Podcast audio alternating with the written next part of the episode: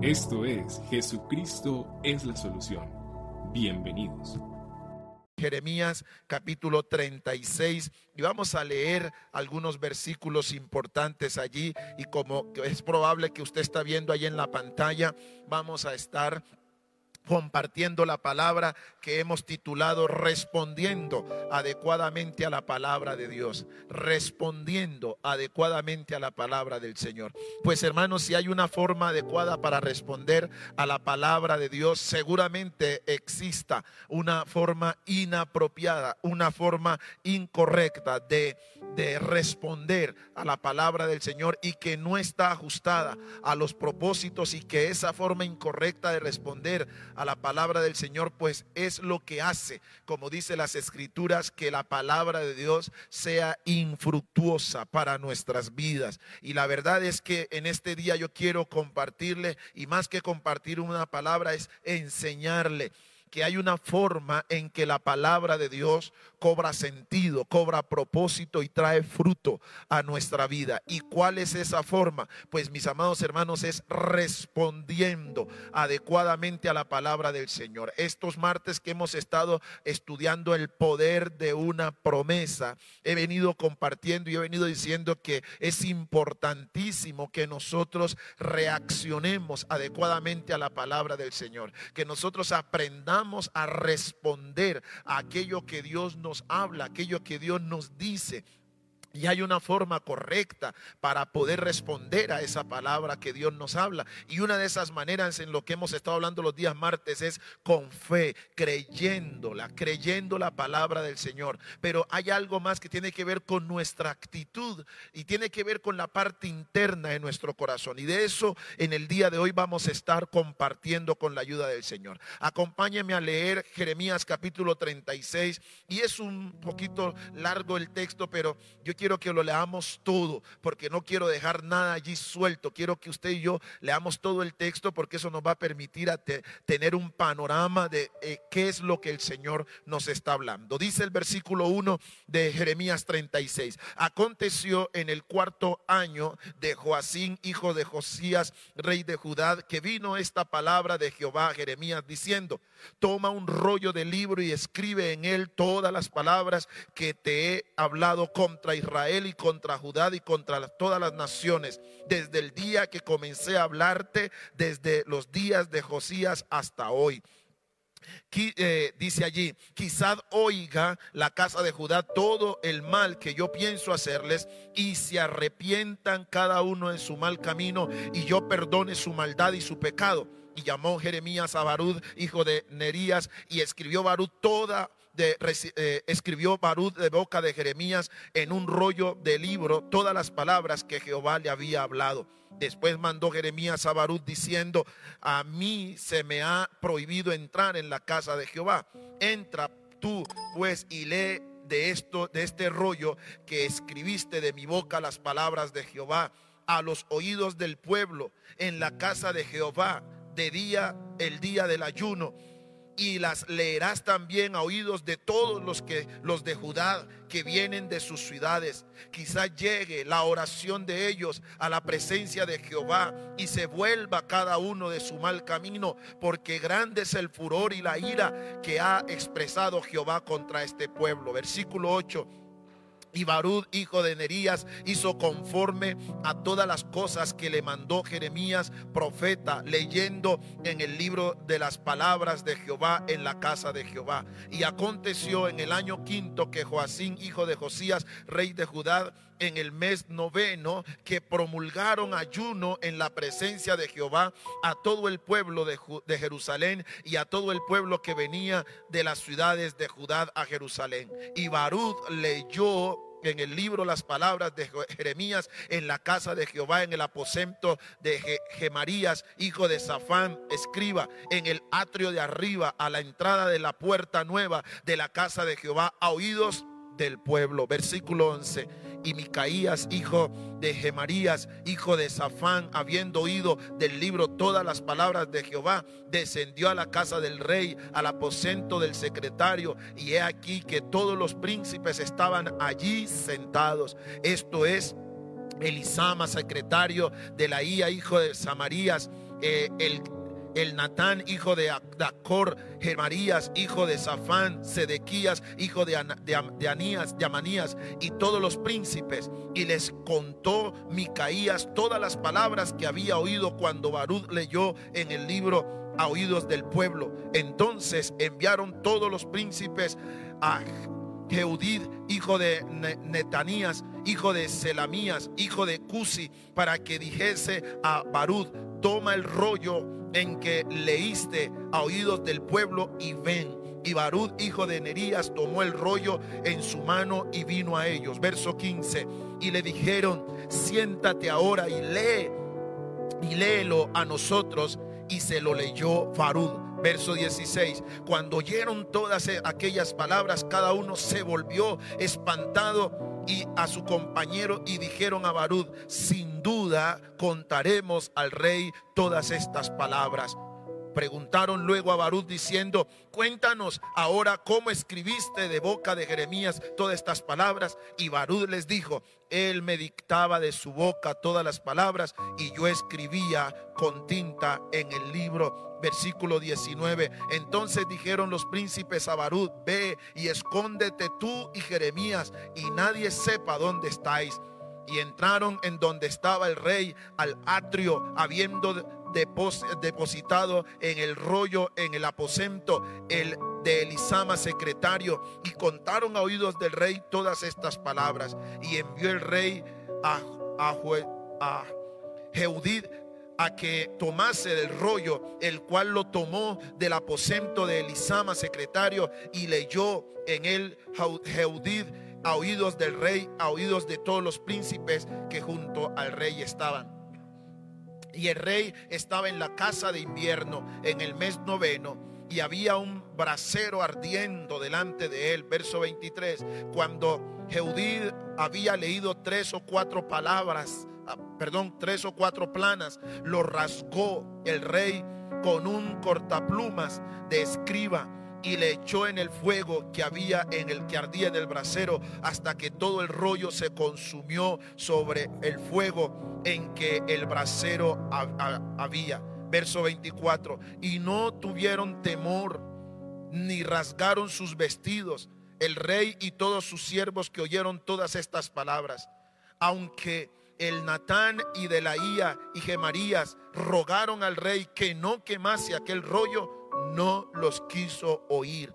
También mandó el rey a, a, Jeramel, hijo de Amaled, a Seraías, hijo de, de Asriel, y a Selamías, hijo de Abdeel, para que, para que prendiesen a Barud, el escribiente y al profeta Jeremías, pero Jehová los escondió. Verso 27. Y vino palabra de Jehová a Jeremías después que el rey quemó el rollo, las palabras de Barud había las palabras que Barud había escrito de su de boca de Jeremías diciendo: vuelve a tomar otro rollo y escribe en él todas las palabras primeras que estaban en el primer rollo que quemó Joacín, rey de Judá.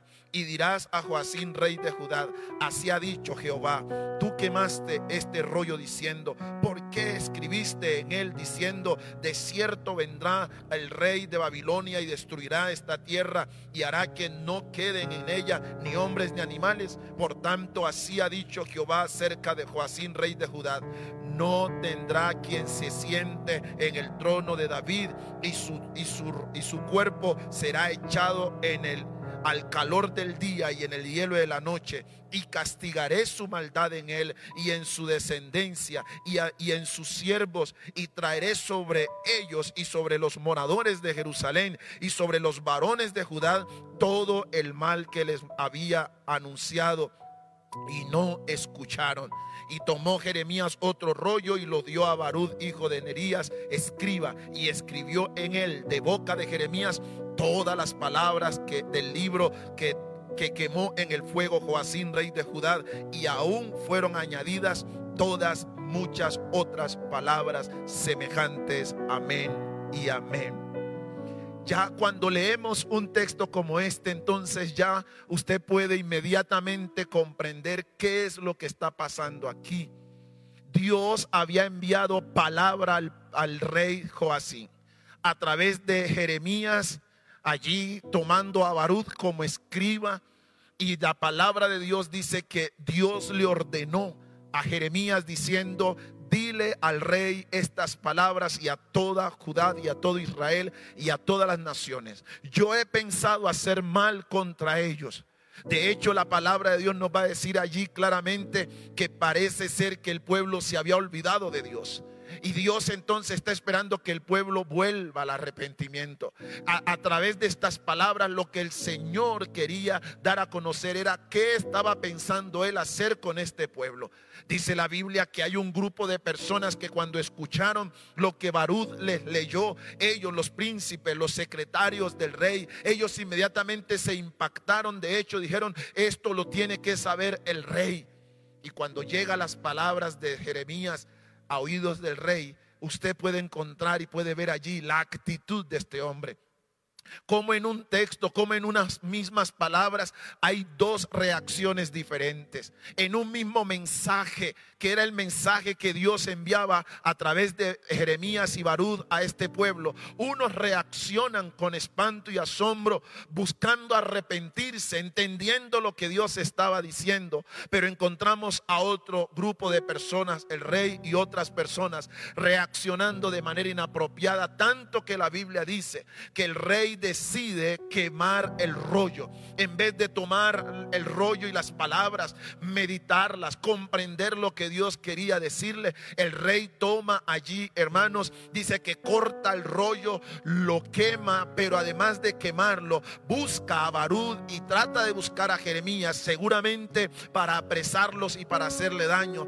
Pero el Señor guarda a estos mensajeros suyos a fin de que la palabra del Señor se siga perpetuando porque la intención de Dios era que el pueblo se arrepintiera para no traer castigo sobre ellos. Pero vemos a un rey que actúa de forma obstinada, que actúa de forma rebelde, que actúa de, una forma, de, manifiesta un corazón duro, un corazón espantoso, un corazón que resiste a la palabra del Señor. Y Dios tiene que volverle a decir a Jeremías, ve y tú vas a volver a escribir las mismas palabras y le vas a hacer saber al rey y le vas a dar a conocer a Joacín que ciertamente que por cuanto él quemó el rollo, no entendió, no recibió mi palabra, entonces yo he decidido ejecutar el mal que he pensado hacer con ellos. Yo he decidido. Y entonces en los últimos versículos del capítulo 36 descubrimos entonces que el Señor establece sentencia sobre el pueblo. ¿Cómo respondemos adecuadamente a la palabra del Señor? Hay una palabra que a mí me bendice poderosamente, es cuando el apóstol Pablo dice que todas las cosas que quedaron escritas en la Biblia para nuestro testimonio quedaron escritas y quedaron escritas precisamente para que usted y yo, al conocer estas historias, no solamente las tengamos como bonitas historias o historias escalofriantes de la Biblia, sino que quedaron allí para nuestro testimonio, para nuestra enseñanza, a fin de que nosotros entendiendo lo que allí el Señor quiere decirnos, nosotros no actuemos como ellos actuaron, a fin de que seamos librados de semejante actitud desproporcionada que muchas veces de encontramos de personajes en la palabra del Señor. Dios quiere que nosotros observemos este ejemplo y que nosotros aprendamos en el día de hoy que hay una manera correcta de reaccionar a la palabra que Dios nos da. Yo quiero en esta mañana, iglesia, decirte con todo mi corazón que saber reaccionar cuando Dios nos habla a través de su palabra es vital, es determinante para nuestras vidas. Es determinante para que nosotros podamos, mis amados hermanos, ver bendición en nosotros, ver restauración, ver ver sanidad, ver prosperidad en nuestra vida, como también cuando no reaccionamos adecuadamente a la palabra del Señor, eso nos pone en un plano de desgracia, en un plano de problemas, en un plano de adversidad. Eso nos va a poner en un plano, hermano, de peligro, como lo estamos viendo aquí la palabra del Señor. No podemos olvidar que el propósito de Dios es que su pueblo tenga una vida abundante. Jesús dijo en Juan 10, 10, la segunda parte de este versículo 10 dice, yo he venido para que tengan vida y para que la tengan en abundancia, pero necesitamos entender que esa vida abundante solo será posible en la medida que hayan hombres y mujeres que sepamos responder de manera adecuada a la palabra del Señor. Necesitamos ser libres de la obstinación, necesitamos ser libres, mis amados hermanos, de la, del corazón duro, necesitamos ser libres de esa actitud de ser oidores olvidadizos, como dice la, la carta del apóstol Santiago. Necesitamos ser gente que cuando Dios nos hable su palabra, nosotros podamos aprender a temblar ante la palabra del Señor. Y no porque tengamos miedo, sino porque nuestro corazón entiende la importancia de la palabra del Señor y entender que ella puede ser luz en nuestro camino, lámpara a nuestros pies, pero también esta palabra se puede convertir en un fuego que consume y no porque viene a consumir el pecado, sino que esa palabra viene con una determinación del cielo que puede traer consecuencias fatales en nuestras vidas. El texto que acabamos de leer nos permite ver las diferentes reacciones, como le decía, frente a la misma palabra, las reacciones en que una misma persona o las personas pueden reaccionar frente a una misma palabra. El texto va a poner de plano que frente al mensaje que Dios le da al rey Joacín y a, través del profeta Jeremías, él reacciona de forma inapropiada, aun cuando hay un pueblo que recibe la palabra, ellos reciben y de hecho ellos actúan y su reacción es de espanto porque es que a veces Dios nos habla y hay palabras que salen de la boca de Dios que tienen que hacernos sentir, hermano, el temor de Dios. Y a mí me parece que uno de los riesgos que está la iglesia corriendo en nuestros días es que la gente no sabe reverenciar la palabra del Señor. La gente cree que esto es un deporte, la gente cree que la Biblia es un libro más y a veces con ligereza lo tomamos, pero no prestamos atención que lo que Dios nos está hablando, esta misma palabra que hoy estamos escuchando, es esta misma palabra la que te juzgará mañana cuando estés en la presencia del Señor. Por eso nadie tendrá excusa, porque el Señor Jesús va a decir que la palabra que Él nos habla, esa misma palabra nos juzgará. El Señor no se va a inventar otro juicio. El Señor no va a juzgar al mundo de otra manera, sino a partir de lo que Él mismo estableció en su palabra. Y el Señor nos va a preguntar, ¿por qué no obedeciste a mi voz? ¿Por qué no obedeciste a mi palabra? ¿Por qué no obedeciste a lo que yo te dije? Te puse hombres y mujeres, te envié mensajeros una y otra vez. Y eso es lo que pasa con el mundo cuando encontramos que el mundo está tratando de, de, echarle a Dios la culpa de lo que está pasando. Lo que estamos cosechando no es otra cosa que el despropósito del corazón del hombre. Lo que estamos cosechando no es otra cosa que el resultado de que el hombre quiso cerrar su oído y su corazón a la voz de Dios. Y cuando el hombre y la mujer, cuando el ser humano cierra sus oídos al corazón de a, la voz de Dios, cuando el hombre cierra su corazón al corazón de Dios, nuestro comportamiento será un comportamiento desastroso. Empezaremos a llamar lo bueno como malo y lo malo como bueno. Comenzaremos a poner las tinieblas por luz y la luz por tinieblas. Pondremos lo amargo por dulce y lo dulce por amargo. Nuestro comportamiento será un comportamiento bestial y animal. Y Dios lo que busca con su palabra es corregir ese accionar, ese mal camino en el que muchas veces nosotros hemos determinado andar. ¿Y cómo lo hace el Señor? Pues enviando su palabra, enviando su palabra, enviando su mensaje. Y ella como luz que es, viene a traer luz en la oscuridad de nuestra vida. Y ella como martillo que es, viene a golpear ese corazón endurecido. Y ella como agua que es, viene a lavarnos. Y ella como fuego que es, viene a consumir lo que tiene que consumir. Pero muchas veces nuestra actitud, la manera como respondemos a la palabra del Señor, no es la adecuada. Mucha gente frente a lo que Dios le habla, muchas veces deciden no obedecer porque piensan que Dios se las ha montado. Es que Dios no me entiende, es que Dios no me comprende, es que el líder, el pastor que está predicando seguramente escogió esto para mí y te hablan del pecado y te hablan de la maldad y te hablan de tu conducta pecaminosa y la gente entonces cree que es que somos legalistas y es que es que por qué tienen que hablar de eso y es que cada uno tiene que tomar su propia decisión. No, el ser humano tiene una regla de orden. La Biblia es la regla de orden por excelencia. Y lo que Dios dejó en su palabra es para que el ser humano se conduzca de manera adecuada. Por eso cuando apartamos de nuestra vida la palabra del Señor, vamos a desviarnos. Y por eso terminamos haciendo cosas lamentables que terminamos entonces los unos aterrándonos, dándonos escalofrío del comportamiento tan inapropiado que el ser humano muchas veces reacciona. Pero ¿por qué es?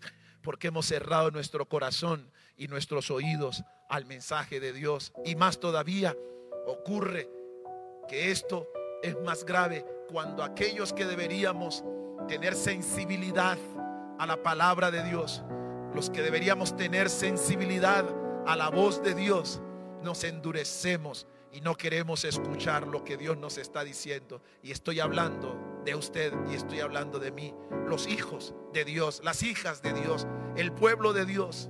Debe ser un pueblo sensible, debe ser la gente más sensible a la voz de Dios. Pero es triste cuando el endurecimiento del corazón está dentro de la iglesia, los sacerdotes, los ministros del Señor. Nos hemos endurecido. En estos días hablando con la pastora Liliana me decía, hijo, hay que orar, hay que orar para que la iglesia se vuelva a Dios para que el sacerdocio sea restaurado. Los hombres de Dios, los ministros de Dios, estamos enredados en otras cosas, estamos más pendientes de otras cosas que escuchar la voz de Dios. Y nuestro corazón se ha endurecido tanto que no queremos oír la voz de Dios. Estamos escuchando nuestra propia voz. Estamos escuchando nuestros propios designios, estamos escuchando nuestra propia mente, nuestros propios pensamientos. Y de esa manera entonces llevamos a un pueblo desviado por el camino que no debe ser. Por eso es tan importante nuestra reacción a la palabra que Dios nos habla. Mis amados hermanos, la necesidad de responder adecuadamente a la palabra de Dios radica en el hecho de que la palabra de Dios es viva y eficaz. Dios nos da su palabra para que al oírla la obedezcamos y actuemos de la manera adecuada y la manera correcta que Él ha determinado. Necesitamos saber que la Biblia no es letra muerta, no son palabras sin sentido, no son fábulas ni cuentos de hadas. La palabra de Dios contiene vida en sí misma. La palabra de Dios transforma los corazones. Por eso Jesús dijo en Juan 6:63, las palabras que yo les hablo son espíritu y son vida. Las palabras del Señor cambian, las palabras de Dios restaura, la palabra de Dios te hace volver de tu mal camino. La palabra del Señor te mueve al arrepentimiento y por eso es importante que aprendamos a reaccionar a la palabra del Señor. La palabra de Dios es eficaz porque produce resultados para bien en quienes se disponen a recibirla y a oírla de forma adecuada. Nada hay en la Biblia que podamos rechazar o desechar. La bendita palabra de Dios vive y permanece para siempre. Es eterna. Lo que ella contiene es importante y es de vital trascendencia para el ser humano. Las escrituras que tenemos como base en el día de hoy nos van a decir cómo es que la gente reacciona de forma inapropiada a la palabra del Señor. Ahí está y las preguntas entonces o los interrogantes que surgen es cómo deberíamos nosotros reaccionar ante la palabra del Señor. ¿Cómo debería la humanidad reaccionar a la palabra de Dios? Me duele mucho cuando yo veo gente reaccionando a la palabra del Señor en forma de burla. Encontramos un sinnúmero de gente que frente a la palabra que se habla, la gente se ríe, la gente se burla. ¿Y sabe cuál es lo más tremendo y lo más triste? Que ese grupo, que esa gente también la encontramos dentro de la iglesia del Señor, dentro del cuerpo de Cristo burlándose de la palabra, te hablan del arrepentimiento y entonces la gente se burla de eso. ¿Por qué? Porque no queremos. No queremos ni sabemos muchas veces reaccionar a la palabra del Señor. Criticamos la palabra que Dios nos da. Murmuramos de la palabra que Dios nos da. Nos volvemos selectivos frente a la palabra del Señor. No, a mí me gusta es que me hablen de esto. Cuando a mí me hablan de esto, no, no, no, eso no va conmigo. Un momentico, ¿quién te dijo a ti? ¿Quién me dijo a mí que nosotros estamos en la, en la postura de escoger qué es lo que Dios nos va a hablar? ¿Quién le dijo a usted que esa es la manera correcta de responder a la palabra del Señor? Por eso uno encuentra gente que no cambia, porque hay gente que está diciendo permanentemente, no, yo permanezco ahí siempre y cuando me hablen de esto. Pero tan pronto me hablen de esto, no, no, no, a mí que ni se me vayan a meter en esto. Entonces, ¿qué es lo que quieres? A mí que ni se me vayan a meter con mi, con mi, con mi asunto. Yo voy a estar ahí, pero tan pronto a mí me hablen de este asunto, yo voy escorriendo porque a mí nadie se me va a meter al rancho. Pues yo voy a decirte en esta noche, que en esta mañana, perdón, cuando Dios te habla, cuando Dios quiere transformar tu vida, Dios no solo se te va a meter al rancho, Dios se te va a meter a la cocina, Dios se te va a meter al corazón, Dios se te va a meter a la intimidad y Dios te va a estorbar y Dios te va a hablar. ¿Sabes por qué? Porque cuando estés ante la presencia del Señor no tendrás excusa no tendrás excusas porque el Señor te va a decir, se, me metí hasta tu intimidad y fuiste rebelde a mi palabra. Aquí encontramos cómo la palabra de Dios se mete a la intimidad de un rey para hacerlo despertar, para hacerlo reaccionar de su mal comportamiento y que como rey pudiera guiar al pueblo y orientar al pueblo a la búsqueda de Dios. Pero la cabeza, mira bien, la cabeza de un pueblo que era el rey, este hombre decide rechazar la, palabra de Dios por boca de Jeremías y en los escritos de Baruch. Él decide rechazarlo, tanto que dice la Biblia que este hombre quema el rollo, quema el rollo, lo parte, rasga con, aquella cuchilla, rasga el rollo y lo echa en la chimenea. Eh, la palabra de Dios que debiera servirle de guía y de dirección, la convierte en leña, en fuego para calentarse. ¿Sabe, hermano? Esto a mí me deja me deja impresionado porque cuando yo veo este cuadro en la Biblia y relaciono esto con el comportamiento de la iglesia de Cristo en, en, nuestros días, yo digo, Señor, no existe la más mínima diferencia. Hoy quizás no quemamos la Biblia porque, sabe Dios, quizás por respeto, no sé a qué pero a veces estamos desechando la palabra del Señor. ¿Cuánto de lo que Dios te ha hablado en esta temporada tú la estás, estás listo para poner por obra? ¿Cuánto de lo que Dios te ha hablado en este tiempo lo estás poniendo en práctica en tu vida? ¿Cuánto de lo que Dios nos ha hablado estamos nosotros, mis amados hermanos, poniéndola, poniéndola en acción? Y yo quiero en esta preciosa mañana mostrarte cómo es que debe reaccionar nuestra vida frente a la palabra del Señor, porque ya tenemos el cuadro aquí de una persona que reacciona, que responde incorrectamente a la palabra de Dios. Yo hoy quiero decirte cómo es que un hombre y una mujer de Dios, gente que teme a Dios, debe responder de forma adecuada a la palabra de Dios. En primer lugar, la palabra de Dios debe impactar mi corazón. Yo tengo que estar dispuesto a eso a que la palabra de Dios penetre como espada de doble filo a mi corazón y lo impacte, lo rasgue si es necesario. Y que a partir de esa experiencia mi corazón sea doblegado, quebrantado. La palabra de Dios tiene que impactar mi mente. La palabra de Dios tiene que impactarme. Yo tengo que asombrarme ante la palabra del Señor. De las cosas que me preocupa de la iglesia del liderazgo de los creyentes de nuestros días es que la gente perdió la capacidad de asombro ante la palabra del Señor. Y uno les habla y les dice, mira lo que Dios me habló. ¿Y qué? Y eso deja ver la liviandad del corazón frente a la palabra del Señor. Sabes, hay textos en la Biblia que uno los lee 50 mil veces y las 51 mil veces que usted va a leerla, las 50 mil más una vez que usted vuelve a leerla, esa palabra tiene que volver a estremecer tu corazón. Yo quiero en esta mañana preguntarte, ¿cuándo fue la última vez que Dios estremeció tu corazón con su palabra? ¿Cuándo fue? ¿Cuándo fue la última vez que mientras leías la Biblia lágrimas mojaban tus mejillas porque comprendías que Dios te estaba hablando y tu corazón estaba siendo compungido a causa de la palabra del Señor? ¿Cuándo fue la última vez que cuando Dios, cuando estabas ahí frente a la palabra del Señor, pudiste allí temblar, asombrarte de lo que Dios estaba hablando? ¿Cuándo fue la última vez? Yo quiero invitarte a que reflexiones en esto. ¿Sabes por qué? Porque esto es lo que tiene que pasar. Me acuerdo hace unos años comenzando el ministerio, un hombre que amo y que respeto tanto, el pastor Antonio García. Todavía yo no Yo no estaba en el seminario, pero fue el hombre a quien Dios usó en mi vida para enseñarme los primeros pininos de predicación. De hecho, el, el, método que tengo, el método que yo hoy uso para la preparación de mis sermones, ese método se lo aprendí a él. Ahí se me quedó marcado. Ese método de ordenar las palabras, de, que un mensaje sepa uno dónde lo comienza y cómo lo, lo termina. Yo puedo decirte seguramente, yo puedo decirte con toda confianza que tú tomas un sermón para la gloria del Señor que yo predico y tú le vas a encontrar la línea conductora.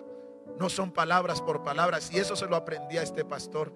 Y una de las cosas que eh, los sábados que nos reuníamos en horas de la tarde con el pastor Antonio para él enseñarme los principios homiléticos, este hombre me dijo algo que marcó mi corazón para siempre. Y lo he podido experimentar cada vez que tengo la oportunidad de sentarme a la meditación de la palabra. Él me decía, hijo, uno tiene que aprender como ministro del Señor. Si la palabra de Dios te hace llorar en el secreto, tú no vas a tener problema cuando salgas en público a predicarle a la gente. Eso marcó mi corazón. Y yo empecé a decirle, Señor, ¿cómo es que se experimenta eso? Y este pastor me decía, tú tienes que aprender a regar, a regar el agua con el que se riega el mensaje que predicas el, domingo, esa, esa, esa, agua tienen que ser tus lágrimas, porque la palabra de Dios tiene que impactarte primero a ti. La palabra de Dios tiene que primero impactar tu corazón. La palabra de Dios te tiene que estremecer primero a ti como, como el que la vas a enseñar. La palabra te tiene que hacer llorar primero a ti para que pueda tener resultado en la vida de otros. Y no porque tenemos que andar llorando a toda hora, no, es el impacto que genera la palabra del Señor en tu vida. La palabra de Dios nos tiene que llevar a la reflexión. Y eso es lo que encontramos cuando usted y yo encontramos allí a partir del versículo 11, del 11 al 16 del texto de Jeremías 36. Vamos a descubrir entonces que dice, y Micaía es hijo de Gemarías, hijo de Safán, habiendo oído del libro todas las palabras de Jehová, descendió a la casa del rey, al aposento del secretario, y he aquí que todos los príncipes estaban allí sentados. Esto es Elisama, secretario de Laías, hijo de Masarías, Safán, Sedequías, hijo de Anamías, y todos los príncipes, y les contó, dice Micaías, todas las palabras que había oído cuando Barud leyó el libro a oídos del pueblo entonces enviaron todos los príncipes a Judith, hijo de Natanías, hijo de Selamías, hijo del Cusi, para que dijese a Barud, toma el rollo en que has leído a oídos de todo el pueblo y ven. Y Barud dijo, hijo de, Nerías, tomó el rollo en su mano y vino a ellos. Y le dijeron, siéntate ahora y léelo a nosotros. Y Barud se lo leyó y el verso 16 dice, cuando ellos oyeron todas aquellas palabras, cada uno se volvió espantado a su compañero y dijeron, sin dudas, el rey tiene que saber esto. Y no porque ellos eran unos grandes chismosos, no, ellos entendieron el mensaje. Ellos se dieron cuenta de la advertencia que Dios estaba haciendo.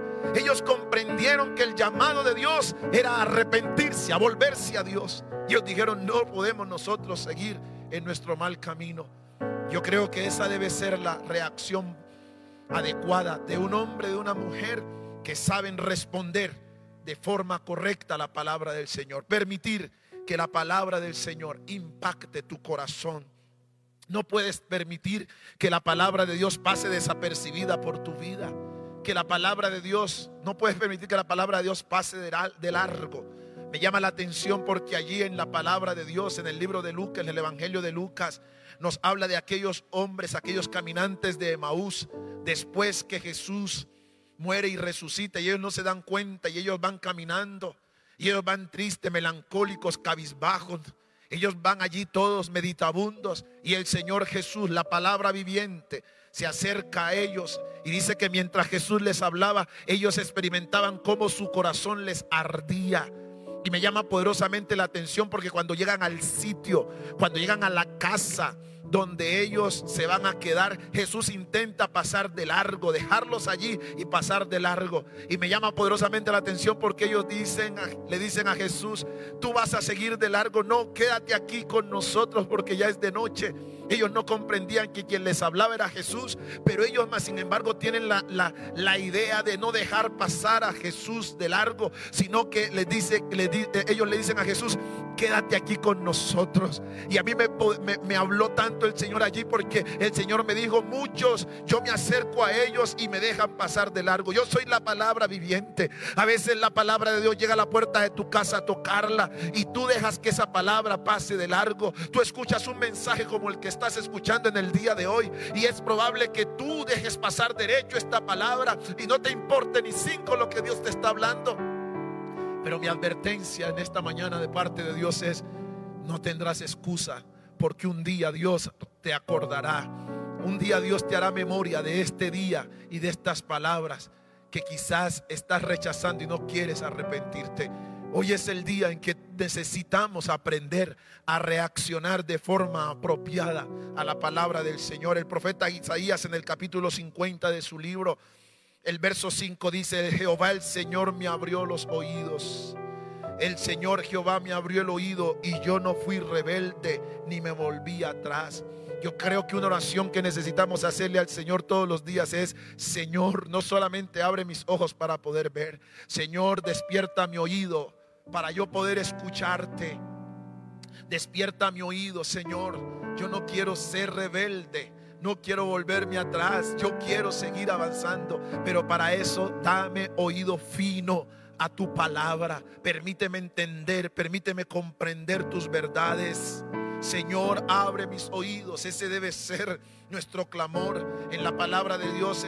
allí en el libro de Esdras capítulo 7 versículo 10 dice, porque Esdras había preparado su corazón. Oh, como me encanta esta expresión. Esdras había preparado su corazón. Hay gente que está tomando este tiempo de manera deportiva. Yo espero en el Señor que tú estés allí conectado porque tú durante la semana preparaste tu corazón. Sabes, cuando los domingos, el día lunes, mañana es probable o quizás el martes o el miércoles, quizás a más tardar, yo estoy anunciándole a la iglesia el tema del próximo domingo con la ayuda de Dios será este. Eso no es porque yo quiero tener audiencia aquí, ¿sabes? Porque con la misma fuerza que te estoy predicando a ti, no sé cuántos están allí conectados, pero si tan solamente hubiese uno conectado con este mismo ímpetu y con esta misma convicción le hablaría. ¿Sabes por qué? Porque yo no preparo una palabra y no le pongo un título a un mensaje atraer a la gente solamente por el nombre.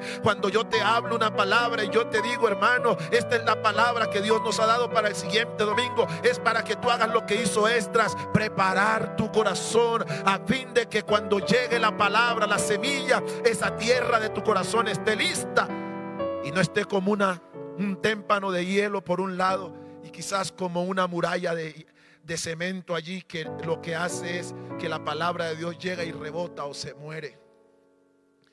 Esdras preparó su corazón. Yo quiero preguntarte en esta mañana, ¿eres tú de los que preparas tu corazón para recibir la palabra? ¿Eres tú de los que le dices a Dios en oración, Señor, hoy me voy a conectar, mañana me voy a conectar, pero por favor, háblame, Señor? Y no importa, no importa que cuando tú me hables, el rostro me arda, Señor, porque tú golpeas mi vida con tu palabra. No importa que mi corazón, Señor, se duela, porque es tu palabra entrando a mi ser como una espada doble filo. No importa, Señor, que pongas en evidencia mi maldad. No importa, pero háblame y yo comprenderé, Señor, que tú estás allí y yo cambiaré mi actitud porque quiero ver tu gloria. Es usted de los que de los que prepara su corazón, pues la Biblia dice aquí que Esdras preparó su corazón, dice allí, porque Esdras había preparado su corazón para inquirir la ley de Jehová y para cumplirla y para enseñarla en Israel sus estatutos y decretos. También dice la palabra del Señor en Nehemías capítulo 8. Yo quiero que mires lo que dice Nehemías capítulo 8.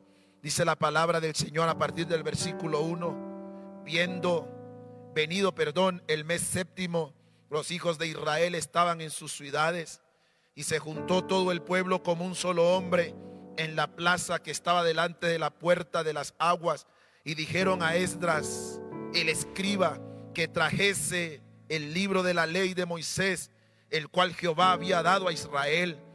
Y el, y el sacerdote Esdras trajo la ley delante de la congregación. Mira, él trajo la ley delante de la congregación, así de hombres como de mujeres y de todos los que podían entender el primer día del mes séptimo. Y leyó en el libro delante de toda la plaza que estaba delante de la puerta de las aguas, desde el alba hasta el mediodía, en presencia de hombres y de mujeres y de todos los que podían entender. Y los oídos, escucha bien mi amado hermano, y los oídos de todo el pueblo estaban atentos al libro de la ley. Mis hermanos, porque para que la palabra de Dios cumpla o surta efecto, tú tienes que inclinarte y prestar tu oído a lo que Dios está hablando, porque será la única manera en que la palabra de Dios impactará tu corazón. Por eso hay gente que no cambia. Cuando podías quizás congregarte, tu costumbre era llegar al templo y mirar a ver qué zapatos cargaba el hermano, qué vestido, cómo llegaba, quién entraba, quién salía. Pero tenemos que aprender a poner nuestro oído a la palabra del Señor. Si queremos que la Biblia impacte nuestro corazón, tenemos que prestar oído a la ley de Dios. Esa no ha cambiado. Verso 4. Y el escriba Esdras estaba sobre un púlpito de manera que habían hecho para ello. Y junto a él estaban Matanías, Matatías, perdón, Sema, Anías, Urías, Ilcías y Masías. A su hermano, a su mano derecha y a su mano izquierda estaba Pedaías, Misael, Melquías, Usán, Asbanad, Zacarías y Mesulán. Abrió pues, verso 5, abrió pues Esdras el libro a ojos de todo el pueblo porque estaba más alto que todo el pueblo. Y cuando lo abrió, todo el pueblo estuvo atento.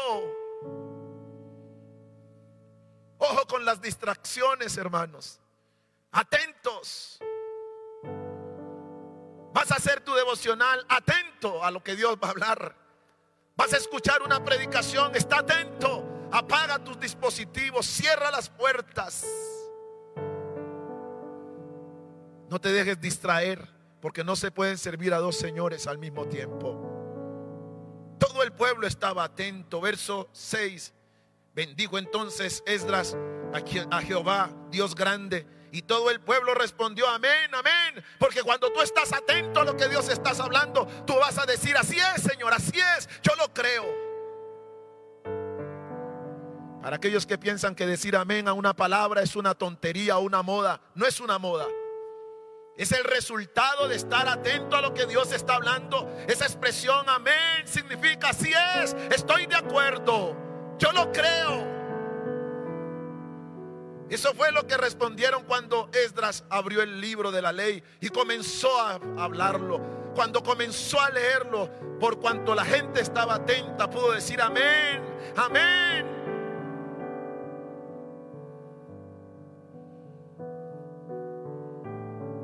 Alzando sus manos. Para aquellos que critican, cuando se da una palabra que impacta tu corazón, hay gente que levanta la mano, hay gente que cree que eso es bobadas, tonterías. No, aquí está en la Biblia.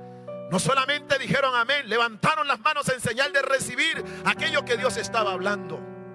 Vaya qué actitud tan tremenda. Qué detalles, ¿no? Que, que, que la Biblia encierra y que la gente cree que son bobadas que la gente o modas que se están presentando. No, ahí está en la Biblia.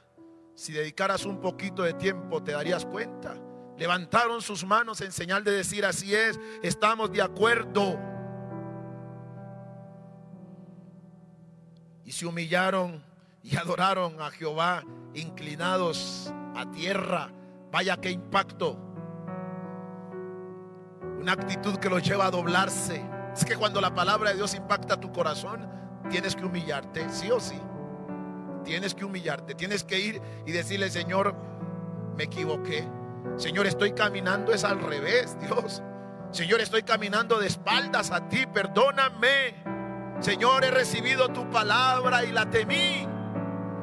Señor, tú me has hablado y hoy reconozco que he estado actuando mal. Verso 8, y leían el libro de la ley de Dios claramente y ponían el sentido. Porque tenemos que poner el sentido, esa es la razón porque que, que usted necesita tener una Biblia.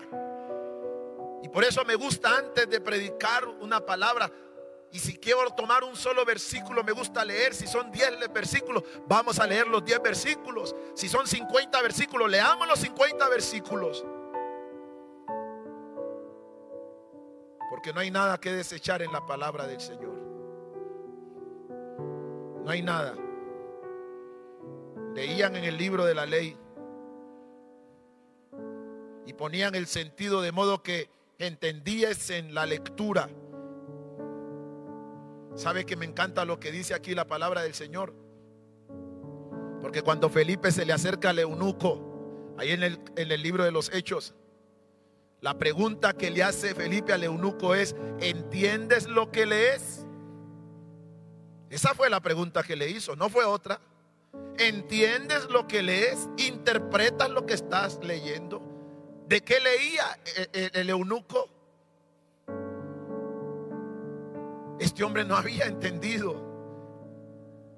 Tanto que dice la Biblia que tuvo que sentarse Felipe y le comenzó a explicar las escrituras. Le empezó a explicar. Discipulado. Eso es discipulado. Tomarnos el tiempo para enseñarle a la persona. Por eso es que en la iglesia hablamos de discipulado. No hay evangelio sin discipulado. Felipe ejerció con el eunuco un discipulado y lo discipuló tanto que dice la Biblia que cuando terminó de disertarle, de hablarle la palabra, dice que el eunuco dijo, aquí hay agua, bautismo. Eso me habla de discipulado. No entiendo por qué en la iglesia la iglesia desecha el discipulado. ¿Por qué tenemos que perseguir a la gente para que se disipule cuando eso es lo que naturalmente debe fluir en el corazón de alguien que ha entendido la escritura? Aquí hay agua para que yo me bautice. ¿Qué lo impide? Fue también discipulado este eunuco, que cuando se despide de Felipe, este hombre Dios lo usa para que en su ciudad el Evangelio se propague. Esa es la bendición del discipulado. Una iglesia que disipula tendrá gente que predique el Evangelio sin miedo, sin temor la razón por la que tienes que disipularte es esa, porque tendrás robustez espiritual para hablar a otros de Jesús. Porque hay lugares donde yo no puedo llegar que tú puedes estar. Y allá Dios te quiere usar a ti. Y si tú no eres discipulado, si tú no estás bien discipulado, vamos a perder oportunidad de llegar allá, a tu casa, a tu familia, tus conocidos. A mí me encanta cuando hay hermanos que me dicen, pastor, he estado hablándole a una familia y yo quiero que usted venga y les visite y les pregunto, ¿y qué le has dicho? No, ellos están listos para conocer al Señor, pero quiero que venga a apoyarme. Eso es una cosa diferente. Eso es una cosa muy distinta que usted me quiera achacar a mí o nos quiera achacar a los pastores la responsabilidad, la responsabilidad de evangelizar a tu familia. Eres tú el llamado. ¿Para qué Dios te ha llamado a ti? ¿Para qué crees que Dios te ha, ha parecido a tu vida? Pero tienes que aprender a entender lo que lees. Y para eso tienes que pedirle sabiduría al Espíritu Santo que el Espíritu de Dios abra tu entendimiento. Me encantan las palabras de un hombre de Dios, un hombre de Dios, el pastor Luciano Jaramillos, en una disertación de la palabra, él decía, tenemos la bendición, los creyentes, que la Biblia es el único libro que cuando tú te sientas a leerlo, su autor se sienta al lado tuyo para ayudártelo a entender. Ay, ay, ay. ¿Quién es ese autor? El Espíritu Santo, porque toda la escritura es inspirada por Dios. Los santos hombres de Dios hablaron siendo inspirados por el Espíritu Santo. De manera que cuando usted y yo nos sentamos a estudiar la Biblia, tenemos que invitar al autor de las escrituras, sí, el Espíritu Santo, a que abra nuestro entendimiento para que podamos comprender qué es lo que Él quiere decirnos. Por eso dice aquí la, palabra de Dios que ellos entendían la lectura. Yo espero que usted esté entendiendo lo que Dios nos está hablando en el día de hoy. Aquí vemos un pueblo, dice el versículo 9, y Nehemías el gobernador y el, y el, el sacerdote Esdras, escriba, y los levitas que hacían entender al pueblo dijeron, a todo el pueblo. Día santo es a Jehová nuestro Dios. No os entristezcáis ni lloréis, porque todo el pueblo lloraba oyendo las palabras de la ley, impactados por la palabra. Lloraban.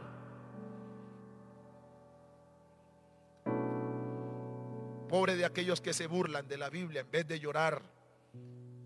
Cuando ella les dice y ella les habla de la necesidad de dejar su mal camino. Tenga Dios misericordia de aquellos que se burlan de la Biblia. Cuando la Biblia te habla del robo, del levianismo, el homosexualismo, la corrupción, la, fornicación, el adulterio. Y tú crees que este mensaje o esos mensajes de la Biblia son bobadas, son tonterías, son reglas de pastores, de iglesias, de cosas. Cuando tú entiendes, cuando tú te metes en ese cuento, tú no estás ni tibio de lo que la palabra de Dios está diciendo. Tienes que arrepentirte. Cuando la Biblia dice que, no nos, que el hombre no se echará con, con otro hombre, ni una mujer se echará con otra mujer. La Biblia está diciendo el orden que Dios estableció y es que un hombre es para una mujer y una mujer para un hombre. Ese es el orden divino.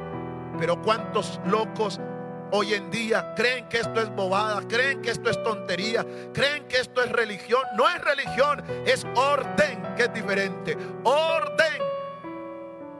Y cuando tú no quieres entrar en orden, pues tú te inventas tus propias normas y tus propias leyes. Pero Dios tenga de ti misericordia. Yo espero que Dios te lleve al arrepentimiento por el Espíritu Santo.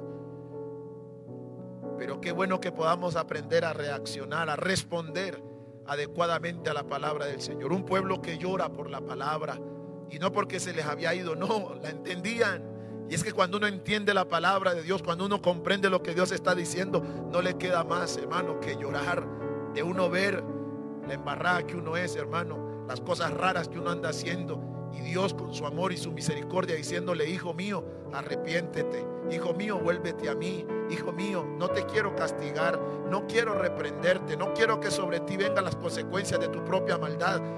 Vuélvete de tu mal camino.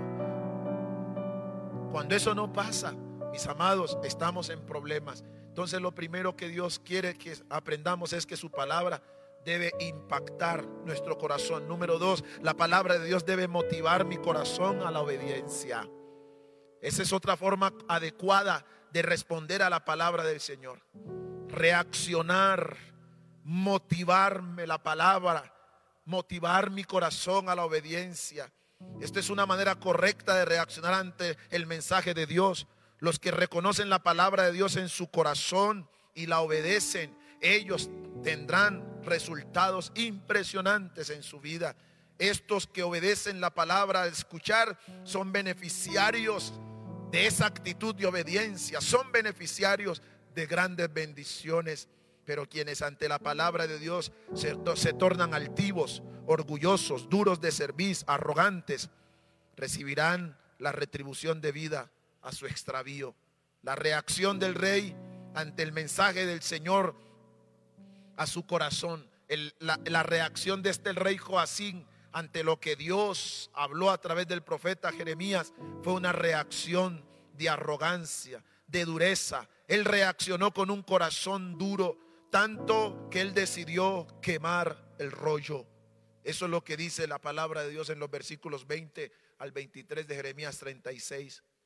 La palabra del Señor en Romanos capítulo 1, versículo 18 al 28 nos va a hablar de qué pasa cuando una persona niega la palabra del Señor, se resiste a la palabra del Señor, cuando tu corazón por la palabra no es motivado, mi querido hermano, a la obediencia.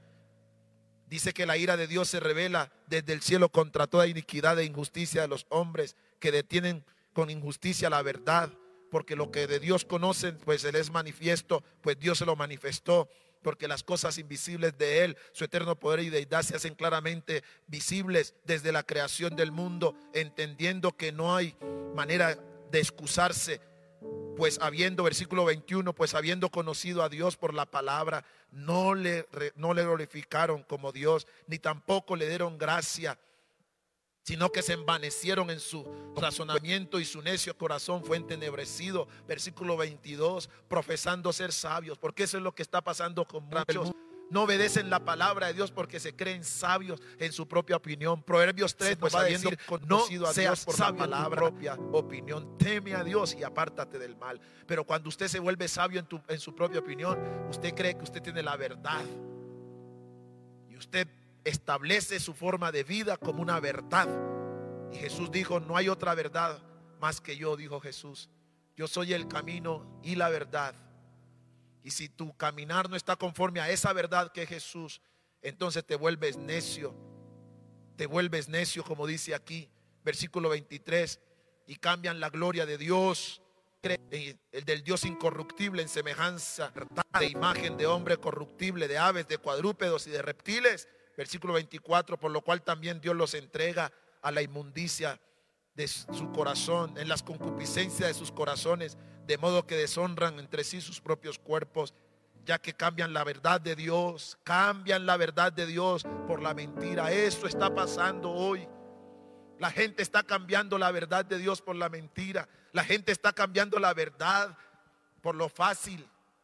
Ah, yo no sigo el Evangelio porque es que eso es muy duro. ¿Y quién te dijo a ti que el Evangelio era fácil?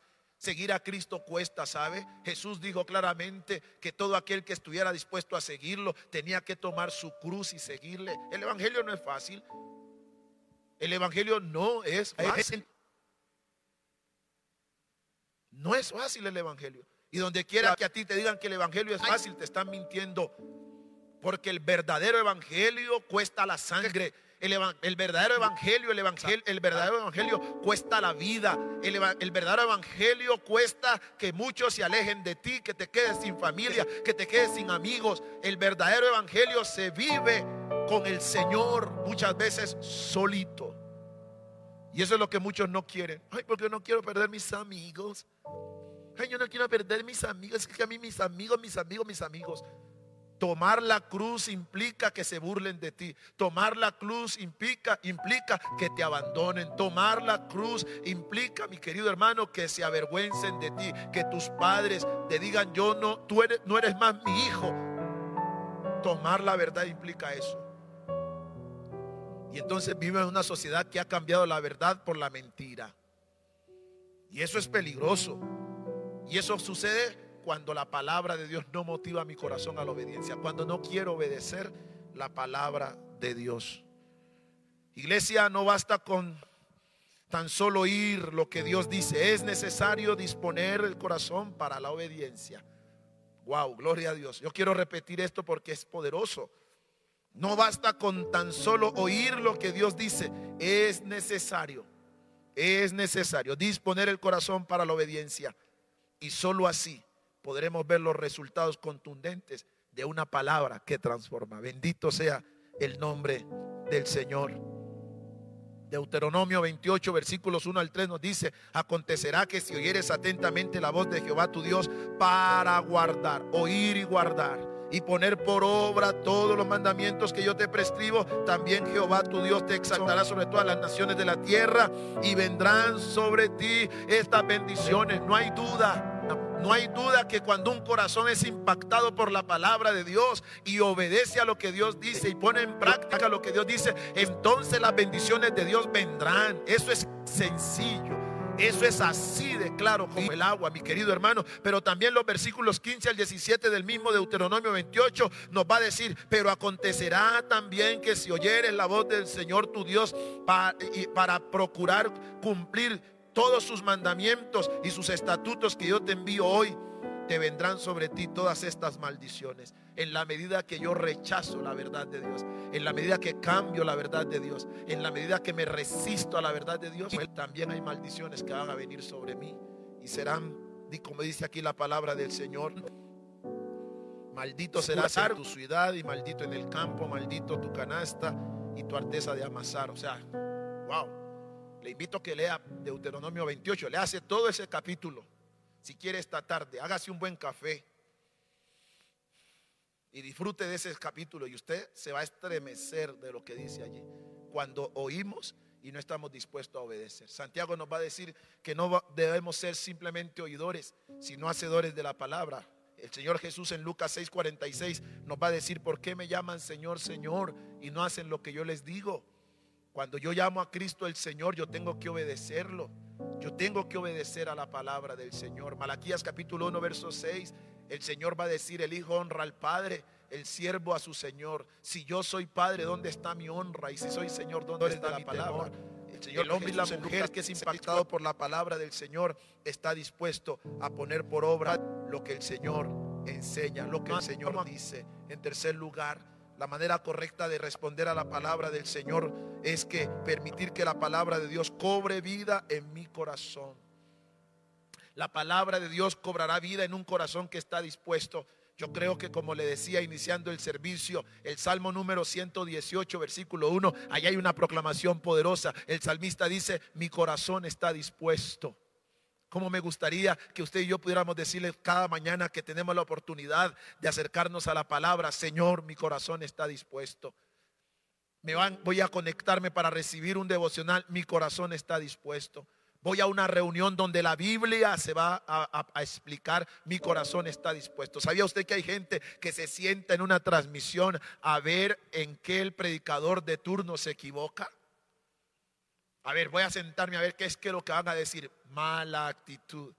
Es mejor que apagues ese dispositivo y te vayas a caminar o a dormir. Porque lo que se va a hablar ahí no te va a tocar en nada. ¿Por qué? Porque ya tu actitud es incorrecta. Que tú no te conectas, tú no escuchas una predicación para mirar cuál es la equivocación del predicador, en qué se equivocó no se equivocó el predicador. Tú tienes que entender que cuando un predicador de turno, un líder, se para a predicar la palabra de todo corazón. Mire, nosotros aquí, nosotros aquí en los púlpitos, los líderes, los pastores, nos equivocamos en apreciaciones. Pero Dios te va a decir una cosa, nunca un predicador se equivoca o te va a decir algo de forma equivocada para dañarte el que lo esté haciendo de manera correcta. Podemos citar un versículo que no es, pero no es por engañarte, porque sencillamente de pronto no tomamos bien una nota Podemos expresar una palabra que no sea la adecuada de acuerdo al léxico que tú manejas. Pero eso no quiere decir que el mensaje de Dios está equivocado. Yo conozco gente que se ríen, se burlan de predicadores que quizás su expresión verbal no es la más adecuada. Mm, yo no me imagino y a mí me encanta porque Dios no deja suelto nada. Yo no sé cómo hacía el pueblo de Israel para escuchar el tartamudeo de, de Moisés. Pero era el hombre que Dios, fue el hombre que Dios escogió. Y allí estaban otros que hablaban mejor que Moisés. Pero ¿cómo les quedó el ojo? Dios quiso escoger a Moisés. Quizás tu líder, quizás tu pastor no tenga los doctorados que tú esperas, pero ¿cómo te parece que Dios lo escogió a él? ¿Mm? ¿Qué tal? A mí me encanta, hermano, que la Biblia diga que Dios usó una mula para hablarle a Balán. Yo tengo esperanza de que Dios me use para hablarte a ti. Si Dios escogió una mula, alabado sea Cristo.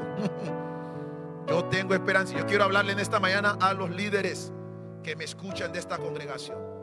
Y si eres de, otro, de otra congregación también, si eres líder, ten esperanza en el Señor. Porque si el Señor escogió una mula, uh, yo creo que usted y yo estamos un poquito más adelantados que la mula. De manera que hay esperanza con nosotros. Así que Dios te va a usar. Por eso te invito en esta mañana que no te pares de hablar. Habla lo que Dios te dice que hable. Solamente asegúrate que eso que vas a hablar es lo que el Señor en la intimidad, en el secreto te mostró. Enójese quien se enoje. Chille quien chille chirré quien chirré. Póngase de cabeza y separen las pestañas quien quiera. Pero eso que Dios dijo lo voy a decir. Ay, que no me gustó. Pues a usted nadie le dijo que usted iba a escuchar lo que aquí, que usted aquí iba a escuchar lo que a usted le gusta. De hecho, Dios nunca nos está hablando lo que nos gusta. Siempre Dios nos va a hablar lo que no nos gusta. Por lo menos así yo encuentro muchas veces en mi Biblia. Yo creo que muchos daríamos salticos en una pata si la Biblia nos dijera, te permito fornicar y adulterar. ¡Qué chévere!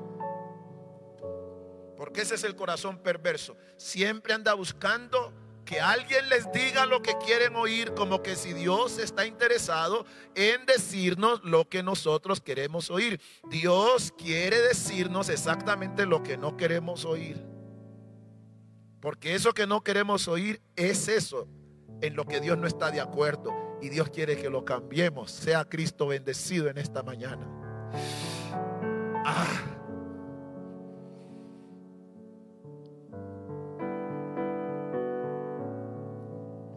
No es lo que queremos oír, es lo que no queremos oír.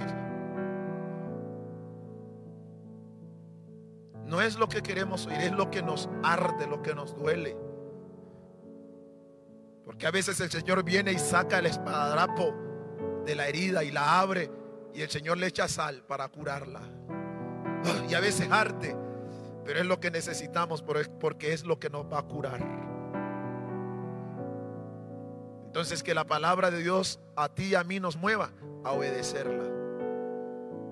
Esa es una buena manera.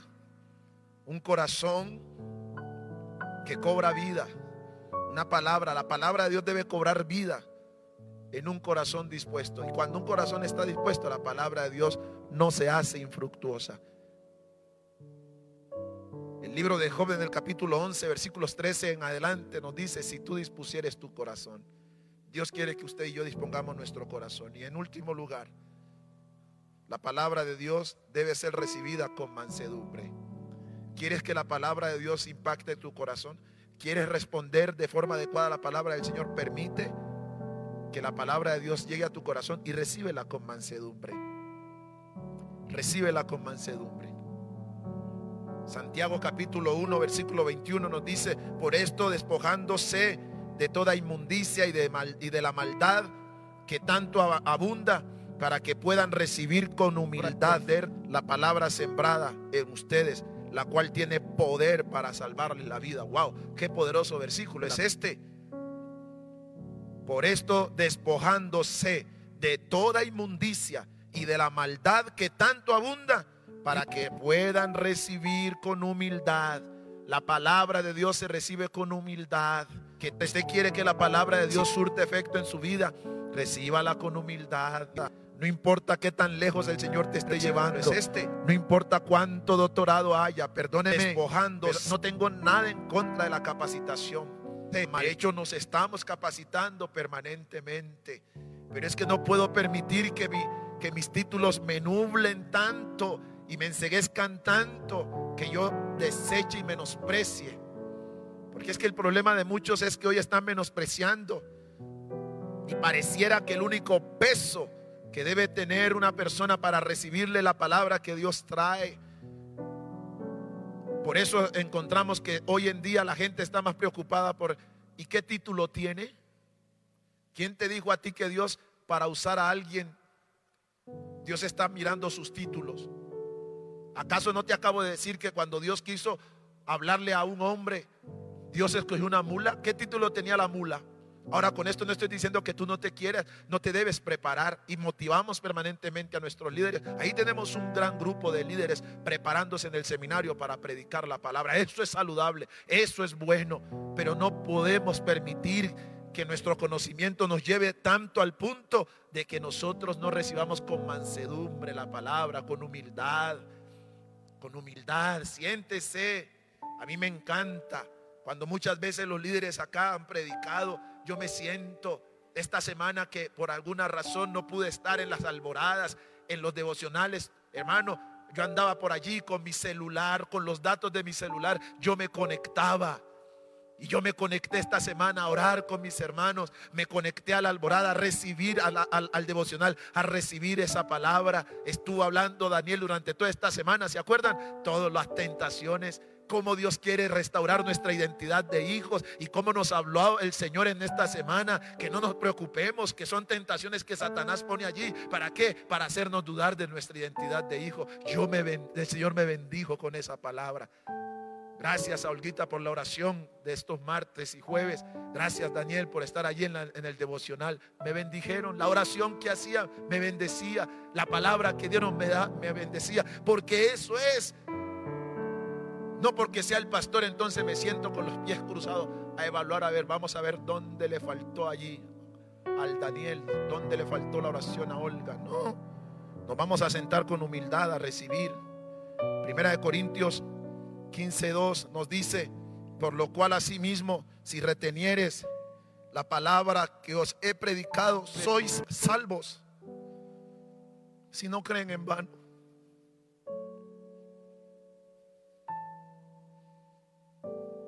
No. Me bendice saber que la palabra de Dios tiene poder para salvar mi vida, ¿sabes? Ese es el consejo que nos da Santiago. Reciban con humildad esa palabra que tiene el poder para salvarles la vida. Wow. Yo nunca me olvidaré de este versículo. Reciban con humildad la palabra de Dios que tiene poder, que tiene poder. Sí, es la palabra de Dios. Por eso nos aseguramos que lo que prediquemos sea la palabra de Dios y no la palabra de los hombres, porque la palabra de los hombres el viento se la lleva, pero la palabra de Dios es viva y eficaz. La palabra de Dios permanece para siempre. La palabra es inspirada por Dios. La palabra es eterna. Reciban con humildad la palabra. ¿Sabes? De Dios que tiene poder. Cuando pensaba y meditaba en esto, venía el Espíritu de Dios y traía algo a mi corazón que me ministró mucho esta palabra que quiero compartirte. Yo quiero invitarte y quiero leerla textualmente como está aquí. La palabra de Hechos capítulo casa, la palabra 17. Yo quiero invitarte para que miremos este ejemplo, de la palabra 17. Y yo creo que la actitud que el Señor quiere que usted y yo desarrollemos es la actitud de estos preciosos hermanos allí en, en la ciudad de Berea. Dice la palabra del Señor en Hechos capítulo 17 versículo 1, pasando por Antípolis y Apolonia, llegaron a Tesalónica donde había una sinagoga de los judíos. Y Pablo, como acostumbraba, fue a ellos y por tres días de reposo, tres sábados, discutió con ellos, declarando y exponiendo por medio de las escrituras, mira esto, que era necesario que el Cristo padeciera y que resucitase de los muertos y que Jesús, a quien yo os anuncio, decía Pablo, es el Cristo. Versículo 4. Y algunos de ellos creyeron. Wow, qué lindo. Algunos de ellos creyeron. Yo espero que algunos de los que me están escuchando esta mañana crean a lo que Dios está hablando. Algunos de ellos creyeron y se juntaron con Pablo y con Silas. Y de los griegos piadosos, gran número y mujeres nobles, no pocas. Entonces los judíos que no creían, ah, o sea que hubo un grupo que frente a esa disertación de la palabra no creyeron. Porque suele pasar, mis amados líderes, entiendan esto para que no se frustren en la enseñanza, en la predicación. Hay gente que te va a creer hay gente que no te va a creer. Hay gente que va a recibir, hay gente que no va a recibir. Hay gente que en este mismo momento está recibiendo y otra gente que está diciendo ah", para creer que eso es verdad. Ah". Eso no nos debe frustrar. Nuestro deber es hacer como Pablo hizo, regar la semilla. Entonces los judíos que no creían teniendo celos, tomaron consigo algunos ociosos, hombres malos, porque sabe usted que los malos se, se atraen entre sí, los perversos se atraen entre sí, los burladores se atraen entre sí, los incrédulos se atraen entre sí. Uh, santo es el Señor. Y usted los va a encontrar ahí unidos, unidos en grupo. Porque eso es como un imán, se atraen entre ellos. Así como el fuego atrae el fuego también. ¿Mm? Y juntándose una turba, alborotaron a la ciudad, asaltando la casa de Jasón, procuraban sacar, sacarlos al pueblo, pero no hallándoles, trajeron a Jasón y algunos hermanos ante las autoridades de la ciudad, gritando, estos que trastornan el mundo entero también han venido acá. Verso 7 a los cuales Jasón ha recibido, y todos estos contravienen los credos de César, diciendo que hay otro rey, Jesús. Y alborotaron entonces al pueblo y a las autoridades de la ciudad oyendo estas cosas, pero obteniendo fianza de Jasón y de pero perdón, pero obteniendo fianza de Jasón y de los demás, los soltaron. Versículo 10. E inmediatamente los hermanos enviaron de noche a Pablo y a Silas hasta Berea. Y ellos, habiendo llegado, entraron en la sinagoga de los judíos. Y estos eran más nobles que los que estaban en Tesalónica, pues recibieron la palabra con toda solicitud, escudriñando cada día las escrituras para ver si estas cosas eran así. Yo creo que cuando hablamos que la palabra del Señor debe recibirse con mansedumbre, yo creo que el Espíritu de Dios quiere que nosotros seamos como estos cristianos de Berea. Gente noble, gente sencilla, que recibe la palabra, escudriñando. Ellos no tragaban entero, lógicamente, porque cuando te hablamos de recibir la palabra no estamos diciendo que tú tienes que tragar entero lo que te estamos enseñando, no. Pero por favor, tómate el tiempo para abrir las escrituras y comprueba por ti mismo, Espíritu de Dios, acabo de recibir esta palabra.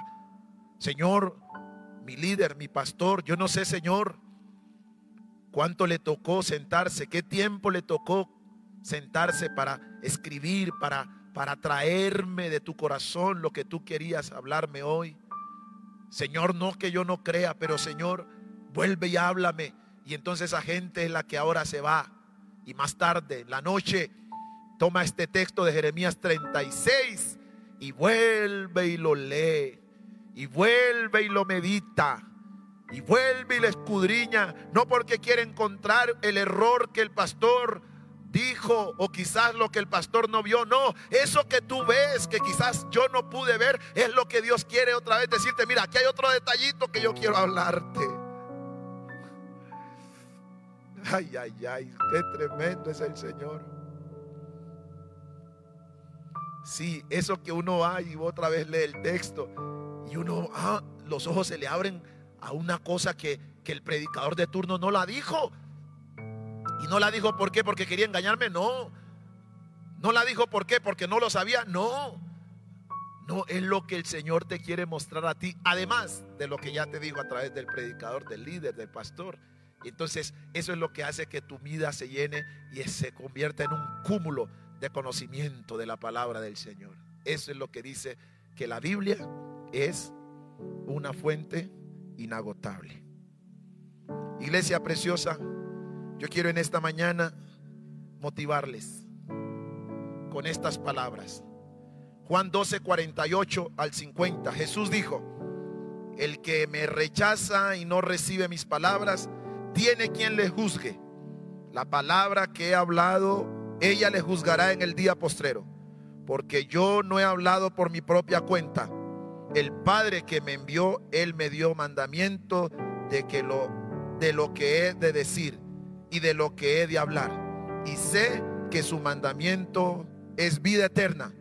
Así pues, lo que yo hablo, lo hablo como el Padre me lo ha dicho. Iglesia, todos un día vamos a ser juzgados por la palabra que Dios nos ha hablado. Por eso Jesús dice, el que rechaza mis palabras, me rechaza a mí. Yo espero que usted y yo no estemos en esa lista de quienes rechazan. Yo espero que usted y yo seamos de aquellos que recibimos con mansedumbre la palabra de Dios y que seamos de aquellos que reaccionamos, respondemos adecuadamente a lo que Dios nos está hablando. Cierre sus ojitos allí en casa y levante sus manos y dígale, Señor, gracias por tu palabra. Gracias, Señor. Gracias, Señor. Oh, oh, Espíritu Santo, te amamos, te amamos, te amamos. Oh, gracias Señor, gracias Señor, te adoramos. Fluye en esta mañana, Espíritu Santo, allí en casa, donde están tus hijos Señor, queremos responder adecuadamente a la palabra que nos has hablado en el día de hoy. Queremos responder, Señor. Queremos responder con humildad, queremos responder con sensatez, queremos responder con arrepentimiento. Queremos responder, Señor, de forma precisa. Queremos responder humillando nuestras vidas. Oh, Cordero Santo, Cordero Santo.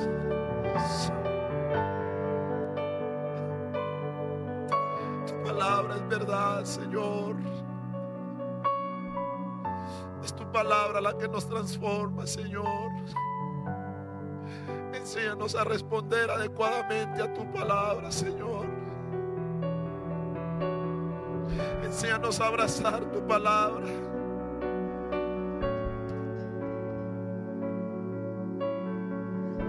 Háblame, yo quiero irte.